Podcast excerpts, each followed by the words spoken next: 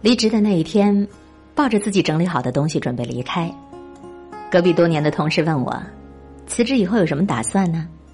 我很随意的说：“吃喝玩乐，周游世界。”其实，除了吃喝，剩下的事情跟我压根儿不靠边儿。虽然说不准备工作，但是一入自媒体的写作深似海，从此丈夫都变身陌路人，周游世界，呵呵。那是自我安慰，我能想到的生活就是写字、写字，还有写字。然而同事说：“我羡慕你这样的，至少看起来自由自在。”他还私信问了一句：“啊，为什么你运气就那么好，而我却事事坎坷呀？”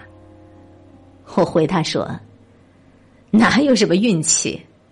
很多看起来的光鲜亮丽，背后就是被别人忽略的千辛万苦。”他很沮丧的说了一句：“可是我连看起来光鲜亮丽都做不到。”然后我也回了他一句：“那就先让自己吞咽下几分辛苦。”我一直非常喜欢王家卫说过的一句话：“人生其实就是一个见自己、见天地、见众生的过程。那些能够见得了别人的人，得先过了自己这一关。这个世界，人人都想穿新衣服。”买新衣服，可是凭什么？凭什么是自己拿走这份好运气？很不客气的说，你看起来没那么好，真的是因为你做的不够多，而不是别人的运气比你好。但人们会习惯性的为自己做掩饰，所以当一个人成功，大家的第一反应就是他去潜规则，要么他就是靠运气，要么他就是靠钱、靠关系的。有时候我说起身边某一个女孩子又美又有钱，总是听到有人会在背后议论：“人家当然和咱们不一样的啦。”语气里满都是不屑一顾。你为什么不大大方方的承认，别人就是又努力又有实力？之前跟几个人一起吃饭，聊到了一个女同事。这个女同事在公司晋升的速度相当的迅猛，短短一年时间就升到了部门经理。有人就说。像她这种女孩够美，一看就是靠身体睡上来的。有的混的不如意的，立马就跟着附和：“是啊，妖精，够美。”加重了语气，很高明的引起了人们对于漂亮姑娘的偏见，脑补出了一部又一部狗血职场八点档的电视剧，而且所有的职场八点档都必然有一个主题，就是美貌上位时。连我这样一个爱美的女子都突然间觉得“美貌”这个词儿别轻易沾染，否则就来势汹汹，一把就被人推到了龌龊的境地去了。我有一个女性朋友，年薪已经达到百万，直到今天仍然在被这种舆论伤害。她呀，职位再高也让人唾弃，潜规则来的。人们始终不愿意相信，一个女人单凭自身的努力也能够做出一点成绩。这个世界对于美貌而且能干的女人有一个永恒的重伤模式，毫无创意，从来没有更新，但是百发百中，就是靠美貌换来的。人们非常心有灵犀的自动屏蔽掉“能力”这个词儿，挺没意思的。我是说那些酸别人的人，如果你敢于去正视那些美貌女孩子的努力，用公平的心态去衡量一个女人在职场的品名。你就会知道，他们可以又美又有钱，自有一定的道理。可是为什么这些人就不敢承认人家的努力？其实还是自己露了怯，怕自己长了别人的威风，灭了自己的志气。嘴巴那么毒的人，心里头一定特别的苦。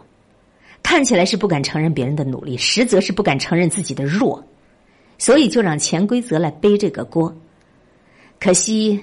世界甩了锅，他承认每个人的努力，一个劲儿的在背后诋毁别人，那是没用的，省下你唾沫横飞的时间，认认真真的做点事情，你才有机会追上别人那么一点点。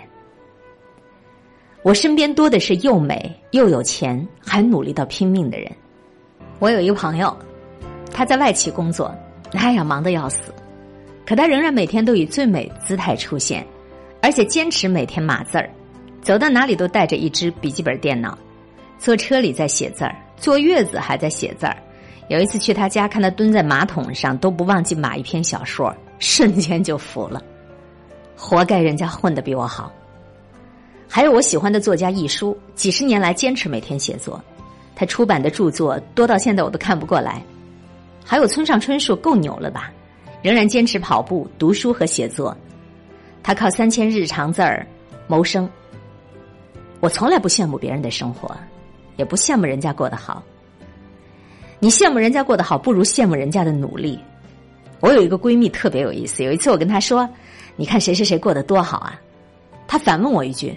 你怎么不说他睡得有多晚呢？闺蜜说他付出的代价我付不了，所以他得到的我也不稀罕。